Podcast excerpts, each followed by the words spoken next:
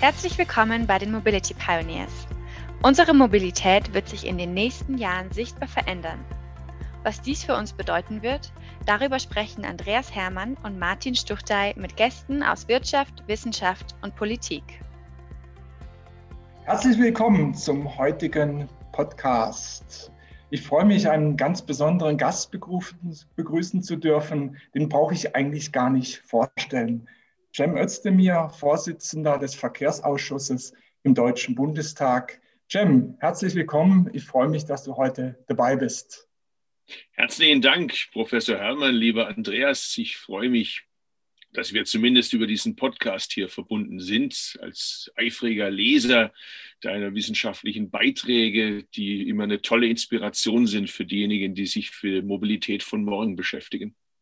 Cem, schön. Dann wollen wir ein klein wenig über diese Mobilität von morgen sprechen. Lass uns mal auf die Automobilindustrie schauen. Es ist ja eine Erfolgsgeschichte. seit 50 Jahren äh, trägt diese Automobilindustrie in Deutschland zur Volkswirtschaft bei, schafft Arbeitsplätze, Einkommen. Äh, das Rückgrat der deutschen Wirtschaft wird sehr häufig genannt. Aber wir kommen jetzt in eine Transformation hinein. Wettbewerb aus allen Ecken, neue Technologien, ähm, die Situation scheint doch nicht mehr so zu sein wie in der Vergangenheit.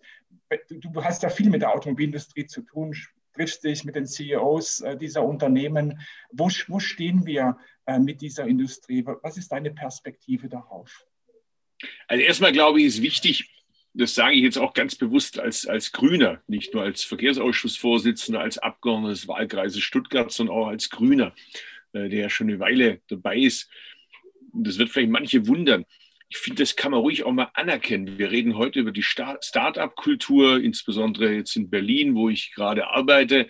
Aber das ist ja alles nichts Neues. Der Daimler, Benz, Maybach, wie sie alle heißen, das sind Start-ups gewesen. Die haben sich hingesetzt und gesagt, gibt's nicht, geht nicht, gibt's nicht, wir machen einfach, haben sich getraut und haben ein wahnsinnig bemerkenswertes Produkt in die Welt gesetzt das ja die Welt verändert hat, im Guten wie im Schlechten. Das hat erstmal dazu beigetragen, dass Menschen mobil werden konnten, sich von A nach B bewegen konnten. Und als dann das Fließband dazu kam, die Massenproduktion, das in die Skalierung ging, günstiger wurde, hat sich es auch demokratisiert, weil es breiten Bevölkerungsschichten zugänglich wurde. Insofern, das ist eine wahnsinnige Leistung, die da erbracht wurde. Und das Risiko bei solchen Technologien ist immer natürlich, dass man die negativen Seiten dann irgendwann übersieht und dass man sich ausruht auf den Erfolgen von gestern. Und das ist unser ganz, ganz großes Problem. Wir haben das Auto erfunden, wir bauen immer noch die besten Autos der Welt in vielen Bereichen, aber sich auf den Erfolgen von gestern auszuruhen, das war noch nie eine gute Idee. Und jetzt kommt eine ganz große Gefahr. Irgendwann mal bilden sich dann auch Strukturen raus. Das heißt, die, die in der Politik für das Thema zuständig sind, die, die in der Automobilindustrie im Management lange Zeit waren, auf der Chefebene, die kennen sich, man tauscht sich aus. Der eine war mal in der Politik Minister, wird dann Verbandschef und so weiter, mit dem Ergebnis, dass der kritische Blick verloren geht für das, was sich in den Märkten verändert. Stichwort Digitalisierung, Automatisierung, Pariser Klimaschutzabkommen, der Druck in den Städten, dass die Leute sagen, wir brauchen Platz fürs Fahrrad, für Fußgänger, für Öffis, das Sicherheitsthema. Und das ist genau das, wo wir jetzt gerade stehen, lieber Andreas, dass sich da einfach die Antennen nicht mehr geschärft waren. Und wir kennen viele Beispiele aus der Industriegeschichte, was passiert, wenn man da nicht aufpasst. Stichwort Nokia. Die haben auch irgendwann mal gesagt, das Smartphone, so ein Blödsinn. Das erinnert mich an Spaltmaß und Reichweitenangst bei manchen Manager in der Automobilindustrie. Erinnert dich dran, wie arrogant die über Tesla geredet haben. Tesla ist sehr bald ein deutscher Automobilhersteller. Brandenburg, ich meine, halten wir uns mal fest, wird Automobilstandort. Wer hätte sich das früher mal vorstellen können? Also bei künftigen Automobilgipfeln sitzt dann der Ministerpräsident von Brandenburg mit am Tisch. Nicht mehr nur Bayern, Baden-Württemberg und Niedersachsen. Also da verändert sich gerade was dramatisch. Und deshalb sollte das jetzt der Moment sein, aufwachen, die Fenster weit aufmachen, frische Luft reinlassen, sehen, was sich draußen in der Welt bewegt und dann German can do, nicht German motzen, German hoffen, dass die CSU dafür sorgt, dass ein Schutzzaun errichtet wird um Deutschland und man so tut, als ob man sich vom Rest der Welt, von der Modernisierung, vom Fortschritt abschneiden könnte. Stier bei den Hörnern packen, wäre mein Motto. Genau. Ähm, die Situation äh, ist ja so, du hast es schon so skizziert, dass wir im Prinzip in dieser Industrie alles wieder auf Null setzen. Äh, der klassische Verbrennungsmotor, wir haben 130 Jahre Erfahrung darin, der mag auslaufen, wir kommen zur Elektromobilität, alle fangen wieder bei Null an, das gleiche mit dem, mit dem autonomen Fahren. Das heißt, diese Industrie wird quasi auf Null gestellt. Und, und du hast zu Recht gesagt, Brandenburg wird neuer Standort der Automobilindustrie, man könnte sogar noch weitergehen. Israel wird neuer Standort der Automobilindustrie, Singapur, Taiwan, Finnland, das sind alles Länder, die im Prinzip äh, dieses Erbe nicht mittragen des klassischen Verbrennungsmotors, der uns erfolgreich gemacht hat als Standort Deutschland, der aber in gewisser Weise eine Bürde ist, weil es uns schwerfällt, davon loszulassen und diese neuen Themen hineinzugehen, äh, wie du, äh, so wie du das gerade angesprochen hast. Was könnte die Politik tun oder was tut ihr im Dialog möglicherweise mit den Unternehmen, um diesen frischen Wind, von dem du gesprochen hast, tatsächlich in unser Land hineinzulassen? Also vieles wäre natürlich wesentlich einfacher, wenn die Richtung klar wäre. Wenn die Richtung nicht klar ist und du sagst, lauft mal los, dann kannst du halt auch in die falsche Richtung laufen. Und in dem Prozess sind wir jetzt gerade so ein bisschen eigentlich informell, wenn ich mich jetzt mit dir unterhalte als Wissenschaftler, Oft übrigens auch mit den Spitzen der deutschen Automobilindustrie. Das beste Beispiel ist ja VW mit dies an der Spitze, aber auch mit den anderen bei Audi, bei, bei Porsche gibt es große Einigkeit, wohin die Reise geht. Das gilt übrigens mittlerweile auch für, für Daimler, für BMW, dass die an der Spitze mittlerweile klar sind. Die Elektromobilität ist das Mittel der Wahl. Warum? Weil sie zur Marktreife geführt wurde, weil es die ersten Produkte gibt und es nicht eine virtuelle Antriebsmethode, sondern eine real vorhandene Antriebsmethode ist. Die anderen, die jetzt immer genannt werden, das sind virtuelle Antriebsmethoden, die man erst noch zur Marktreife führen müsste, die ein Wirkungsgradproblem haben, die ein äh, Bezahlproblem haben, die ein Verfügbarkeitsproblem haben. Das heißt, da reden wir über eine Reform, die irgendwann mal kommen könnte, aber der fossile Verbrenner muss ja jetzt auslaufen. Das heißt, das heißt auf gut Deutsch, da gibt es halt keine deutschen Autos mehr. Das kann ja nicht die Ansage sein. Äh, für uns in Stuttgart äh, und im mittleren Neckarraum wäre das eine Katastrophe aufgrund der Wertschöpfung. Also rate ich dazu, dass wir Wissenschaft, Umweltseite, Verbraucherschutz, die OEMs, die Zulieferer und die Politik gemeinsam uns einen Konsens machen, der heißt, wir orientieren uns an der Wirklichkeit. Und das ist die Elektromobilität, ist beim Pkw-Bereich, beim Auto, beim Individualverkehr das Mittel der Wahl.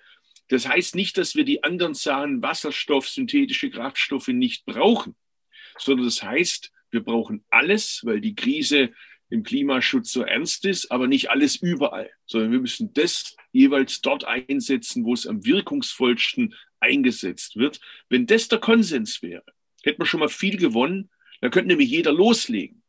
Das Problem ist, dieses Reden darüber, vielleicht gibt es doch noch was anderes, vielleicht geht es doch anders, führt dazu, dass nichts gemacht wird, dass wir wertvolle Zeit verlieren. Das sieht man zum Beispiel daran, wie lange das in Berlin gedauert hat, so ganz einfache Basics zu machen, dass wenn jemand neu baut, dass die Leerrohre verlegt werden, dass dafür gesorgt wird, dass es eine vernünftige Ladeinfrastruktur gibt, dass wenn du eine Eigentümergemeinschaft hast und einer sagt, nein, ich will das nicht bei uns in der Garage, konntest du das bislang blockieren. Das sind ja ganz einfache Dinge, wo du denkst, das kann jeder Kindergarten besser. Das haben die hier in Berlin ewig nicht hingekriegt. Warum? Weil es eben immer welche gibt, die sagen, naja, warten wir mal noch ab. Warten wir mal noch ab, ist tödlich für die deutsche Automobilindustrie. Also loslegen und man sieht Ausläufer dieses Denkens immer noch, ich mache mal ein konkretes Beispiel beim Plug-in-Hybrid. Der Plug-in-Hybrid ist so ein klassisches Beispiel. Das Argument der Automobilindustrie ist ja in gewisser Weise nachvollziehbar. Die sagen, wir brauchen was für die Transformation. Aller Ehren wert. Aber was machen sie denn? Sie greifen die Leistungen der Steuerzahler ab, die Prämie für den Plug-in-Hybrid, lassen den sich anrechnen für die Klimaschutzziele voll für Brüssel, In der Realität wissen wir aber, dass die Fahrzeuge überwiegend als fossiler Verbrenner gefahren werden. Versprochen war uns aber was anderes. Versprochen war uns, dass es Elektromobile sind mit einer Art Range Extender. Das heißt, der fossile Verbrenner führt dazu, dass wenn ich dann doch mal eine Überlandfahrt habe, dass ich dann eben da nicht quasi äh, in der Unsicherheit bin. Das Gegenteil wird gemacht. Das diskreditiert diese Technologie und zeigt im Grunde, dass das alte Denken im neuen Denken immer noch mit vorhanden ist. Das ist für mich so eine Art Dieselskandal Teil 2. Du hast ja gefragt, was muss die Politik machen? Ich glaube, nur mit freundlichen Reden geht es nicht mehr. Jetzt brauchen wir mhm. klare Regeln, die auch verlässlich sind. Das, da hat auch die Automobilindustrie ein Recht darauf, dass wir nicht alle vier Jahre rein in die Kartoffeln, raus aus den Kartoffeln machen. Also mal konkret, ich würde zum Beispiel sagen, so könnte man das Problem lösen beim Plug-in-Hybrid. Die Prämie gibt es nur dann vollständig, wenn bei der ersten Hauptuntersuchung abgelesen wird, dass die Fahrleistung überwiegend elektrisch erbracht wurde.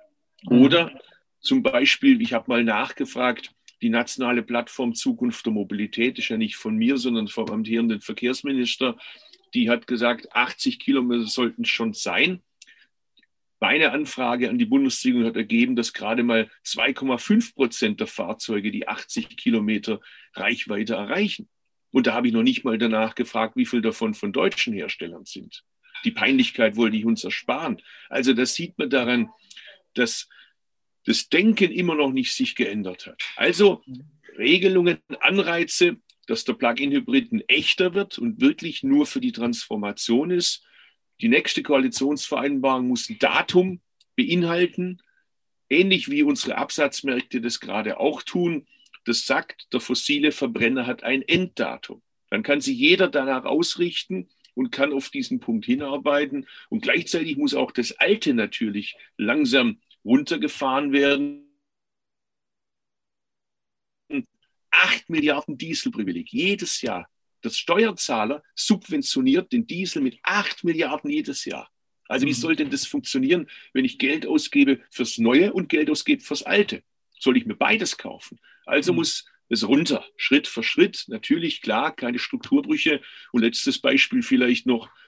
Wir müssten zum Beispiel dafür sorgen bei der Kfz-Steuer, dass es ein echtes Bonus-Malus-System gibt. Das heißt, wer sich halt auch weiterhin unbedingt ein SUV kaufen möchte, zahlt entsprechend spürbar mehr und das Geld verschwindet nicht einfach im, äh, im Haushalt, sondern es wird zurückgegeben als Anschaffungshilfe, als Prämie für die, die sich ein Elektromobil, ein emissionsfreies Fahrzeug zulegen. Das wäre so jetzt ganz vereinfacht ein Rahmen, damit die Richtung klar ist könnte man das Thema nicht noch viel größer denken. Und zwar hängt ja an der Technologie auch ein bestimmtes Nutzungsverhalten. Wenn man jetzt mal so die, die klassische Entwicklung des Automobils äh, anschaut, da haben wir jetzt je nach Einkommen ein bis drei Fahrzeuge pro Haushalt. Typischerweise sitzt eine Person im Auto drin und fährt in die Innenstadt, sucht einen Parkplatz, kreist ewig in der Absolut. Gegend herum.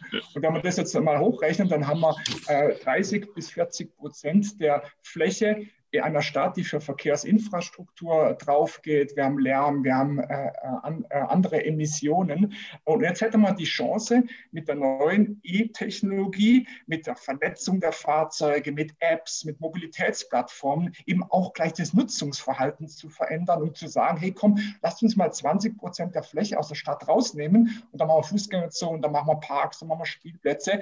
Müssen wir das Thema äh, nicht sozusagen äh, auf dieser Ebene diskutieren, nicht nur sagen, wir haben jetzt eine neue Technologie, äh, E statt Verbrenner, sondern wir wollen im Prinzip das Verhalten der Menschen auch gleich äh, ändern im Sinne des Guten dann für, für die Gemeinschaft.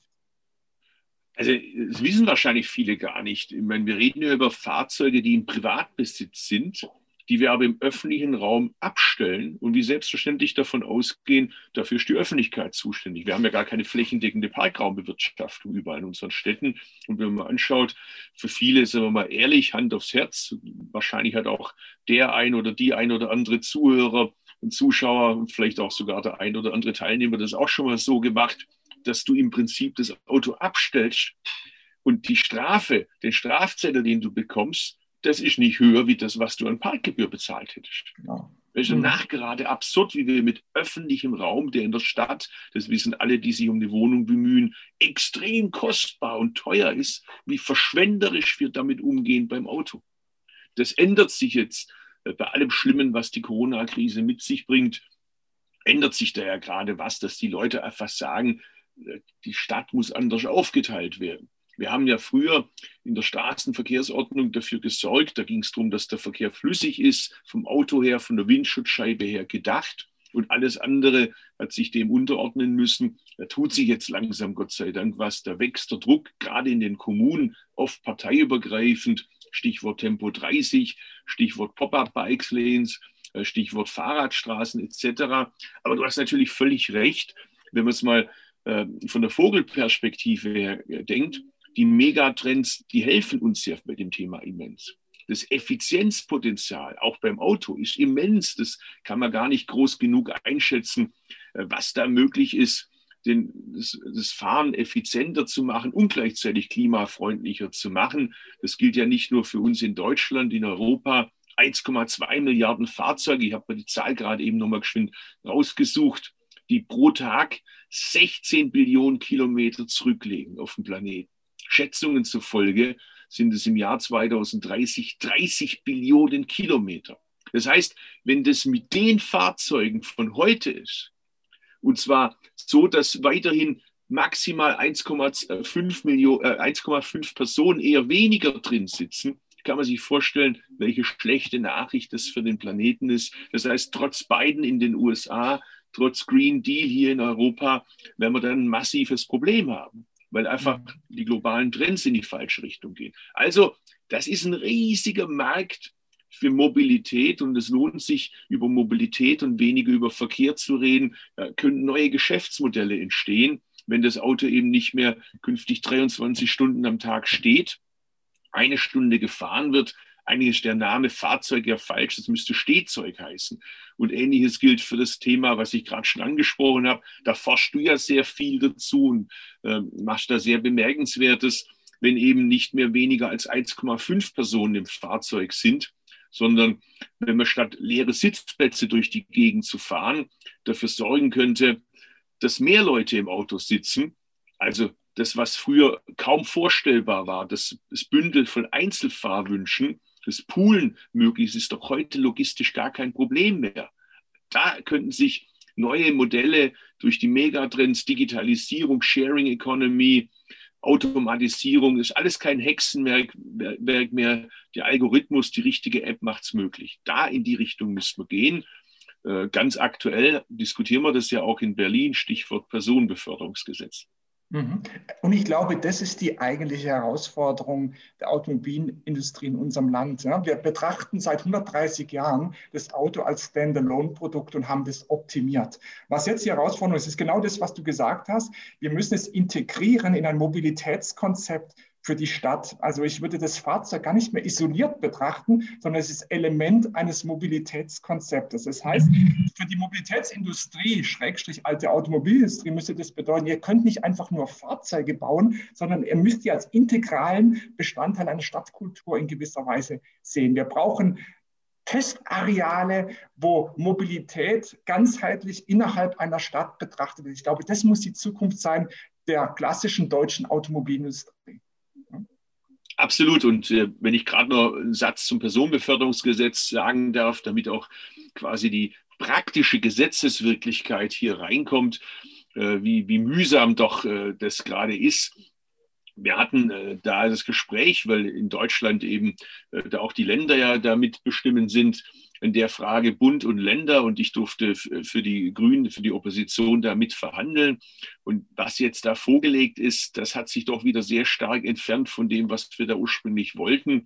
Leider weniger der Effizienzgedanken. Das wäre ja die spannende Idee beim Personenbeförderungsgesetz, dass wir da gleich mal einen Sprung in die Zukunft machen, sondern jetzt geht es wieder leider um einseitige Deregulierung von sogenannten Mietwagen, Stichwort Uber, äh, kennt alle, kennen alle. Ich hoffe, dass es uns noch gelingt, über Bundesrat und Bundestag äh, da nochmal was zurechtzuruckeln in die richtige Richtung. Weil sonst kriegt man das, was wir aus den USA ja kennen, wo wir nachher eine Kannibalisierung des öffentlichen Verkehrs haben. äh, durch die Ubers dieser Welt und wie sie alle heißen. Das heißt, wir haben am Ende wieder mehr Verkehr. Das ist aber genau das Gegenteil, was wir wollen. Wir wollen Mobilität, weniger Verkehr, weniger Umweltbelastung, weniger Blech, das in der Landschaft rumsteht und vor sich hinschrottet. Da in die Richtung müssen wir gehen und da braucht es eine ermöglichende Politik. Und wie du sagst, ich meine, das, was du gerade gesagt hast, das gilt für mich fast jedes Wochenende. Äh, wenn ich nach Stuttgart in meinen Wahlkreis fahre, ich setze mich in Berlin in den Zug, fahre mit dem ICE runter. Mittlerweile ist die Strecke Stuttgart-Mannheim ja wieder saniert, sodass es etwas schneller geht. Jetzt sind es wieder 38 Minuten statt ähm, fast das Doppelte. Und dann steige ich in Stuttgart aus und wenn ich dann noch einen Abstecher zu meiner Mutter machen möchte und es ist schon später, dann nehme ich das Stadtmobil und fahre dann nach Bad Urach und umgekehrt parke ich es in der Nähe vom Bahnhof wieder und kann dann wieder weiter. Wenn ich zu meiner Wohnung in Stuttgart fahre und habe jetzt nicht wahnsinnig viel Gepäck, dann mache ich manchmal das so, dass ich mich noch ein bisschen bewege und schnapp mir eben das Fahrrad von der Bahn und fahre mit dem dann in die Wohnung in den Stuttgarter Süden. Also das sind ja, so muss Mobilität sein, möglichst komfortabel, möglichst einfach, am liebsten über eine einzige App mit einer einzigen Abrechnung und am liebsten so, dass die Algorithmen mir sogar noch sagen und empfehlen, was das jeweils beste Verkehrsmittel für mhm. die Aufgabe ist, die ich habe. Wir sind ja in einem super Wahljahr und äh, es könnten ja, es könnte ja die, die Möglichkeit bestehen, dass die Grünen äh, Teil der, Bund der nächsten Bundesregierung werden. Habe ich auch schon mal gehört, ja. Hast du auch schon gehört, ja. Es gibt ja da Vorhersagen, die es durchaus andeuten. Und ähm, da wäre wieder denkbar, dass das Verkehrsministerium mal nach so vielen Jahren CSU in die Hand der Grünen fällt. Was wären denn so zwei, drei Maßnahmen, die jetzt unbedingt äh, äh umgesetzt werden müssten? Also allein die Tatsache, dass du mich das fragst und wir das uns vorstellen können, dass der Verkehrsminister mal nicht mehr zwingend ein ehemaliger Generalsekretär der CSU ist, der irgendwie weiter beschäftigt werden muss und äh, bei der Gelegenheit Bundesverkehrsminister wird. Das ist gut, dass wir darüber nachdenken, dass es auch anders sein kann, denn es muss anders sein. Es muss anders sein angesichts der Versäumnisse der vergangenen Jahre, Stichwort Infrastruktur in Deutschland. Wir sind kein rohstoffreiches Land es kommt ganz drauf, ganz entscheidend darauf an. Übrigens auch die Wasserstraßen gehören dazu, die Schienenverbindungen. Natürlich auch bei den Straßen der Erhalt, nicht mehr bitteschön der Neubau prioritär, sondern der Erhalt muss im Zentrum stehen. Die Verlässlichkeit für die Leute. Ich nenne dir mal ein Beispiel. Der Lufthansa-Chef war vor kurzem, also vor Corona bei mir. Und jetzt normalerweise der Grüne und der Lufthansa-Chef, da erwartet man jetzt ja ein Gespräch, wo die Fetzen fliegen der hat mich überrascht. Der hat zu mir gesagt, Herr Özdemir, bitte sorgen Sie dafür, dass die Leute in Deutschland nicht mehr fliegen müssen. Für uns ist das ein Verlustgeschäft. Das rechnet sich nicht. Ich mache das nur, damit die Kunden den Anschluss haben, wenn sie weiterfliegen. Aber der innerdeutsche Flugverkehr, eigentlich sogar in die europäische Nachbarschaft, wenn wir den über Züge abgebildet bekommen könnten, in Deutschland verlässlich, pünktlich, dass es am richtigen Gleis steht, dass der Wagenstandsanzeiger stimmt. Für meine 88-jährige Mutter ist das eine Katastrophe. Du stehst am äh, Abschnitt D und nachher kommt er doch am Abschnitt A. Wenn du dann noch die Koffer hast, ich meine, jeder kennt es, der das macht. Das muss doch nicht so sein. Das hat doch was damit zu tun, dass elf Jahre CSU-Verkehrsminister die Bahn an die Wand gefahren haben, systematisch unterfinanziert haben. Man muss auch die anderen davor mit erwähnen, die haben ja da auch kräftig mitgeholfen. Also dafür sorgen, dass die berühmten Sekundärtugenden bitte auch wieder beim, beim Schienenverkehr gelten, die Verlässlichkeit, Pünktlichkeit etc. Das wäre schon mal ein Selbstzweck. Natürlich braucht es da auch eine Reform. Stichwort Güter von der Straße auf die Schiene, die berühmte DAC, die digitale äh, automatische Kupplung gehört da dazu, europaweit, die in der Ratspräsidentschaft hätte kommen müssen. Also da gibt es viele Dinge, die man machen könnte, damit schnell vorangeht. Dann gehört sicherlich dazu, dass man dafür sorgt, dass der Deutschlandtakt vorangeht, dass ich quasi in Deutschland gar nicht mehr unbedingt mir den Fahrplanfacher anschauen muss, sondern weiß, ich gehe zum Bahnhof, dazu kommt und der Anschluss ist da und zwar mit einer Zeitspanne, die nicht so ist, wie wenn ich von Berlin nach Stuttgart über Nürnberg fahre und 40 Minuten warten muss. Auch das kann man effektiv vermachen. Also da gibt es eine Menge, was man tun kann. Insgesamt würde ich, mach's vielleicht abschließend an einem Beispiel. Eine ermöglichende Verkehrspolitik. Die Straßenverkehrsordnung habe ich ja vorher kurz gestreift. Gegenwärtig ist es so, wenn du in Deutschland in der Kommune eine Fahrradstraße machen möchtest, dann sagt unser Bundesverkehrsminister durch seine Straßenverkehrsordnung, weiß bitte nach, dass dort viele Fahrradfahrer unterwegs sind. Das ist ungefähr so, wie wenn du sagst, ich baue die Schiene nur da, wo viele Züge fahren. Also absurd. Mhm. Also hergehen und sagen, ich mache eine Verkehrspolitik, wo ich meinen Kommunen vertraue. Der CSU, der CDU, der SPD, der grüne Oberbürgermeister weiß besser, was in der Stadt vor Ort gemacht werden muss, wie der Bundesverkehrsminister. Ähnliches gilt für Tempo 30. Würden wir hergehen und sagen, ich gebe denen die Möglichkeit Tempo 30 und da, wo sie sagen, da ist eine Straße, da geht auch Tempo 50, lasst es die Kommunen doch machen. Lasst es die selber entscheiden. Eine ermöglichende Verkehrspolitik weg mit dem alten Denken und dann ein Bündnis mit den Autoherstellern, zusammen natürlich mit allen anderen Stakeholdern, die Umweltseite, Verbraucherschutz, die Wissenschaft, die Zulieferer, wohin die Reise künftig geht bei der Mobilität und dann loslegen. Vielleicht äh, kann man da als Blaupause ein bisschen nehmen, was der Winfried Kretschmann in Baden-Württemberg mit seinem Mobilitätsdialog macht. Das quasi auf Bundesebene dann glaube ich, wird sich wirklich substanziell was ändern. Mir ist natürlich klar, dass das ein Haus ist, äh, wo die Parteipolitik viel eine äh, starke Rolle gespielt hat, will aber trotzdem optimistisch enden. Ich glaube, da sitzen ganz viele Mitarbeiter, die auch mal wieder gern auf eine Party gehen, wenn Corona vorbei ist und wenn sie gefragt werden, wo sie arbeiten, mit stolz geschwellter Brust sagen, ich arbeite beim deutschen Mobilitätsministerium. Wir machen die coolsten, modernsten Dinge. Wir sind auf dem Stand der Technik. Wir haben kein Problem mit der Wissenschaft. Wir haben kein Problem im Klimaschutz. Wir machen das. Und heute, wenn du auf eine Party gehst, dann verrätst du nicht unbedingt, dass du beim Scheuer arbeitest. Das müssen wir ändern.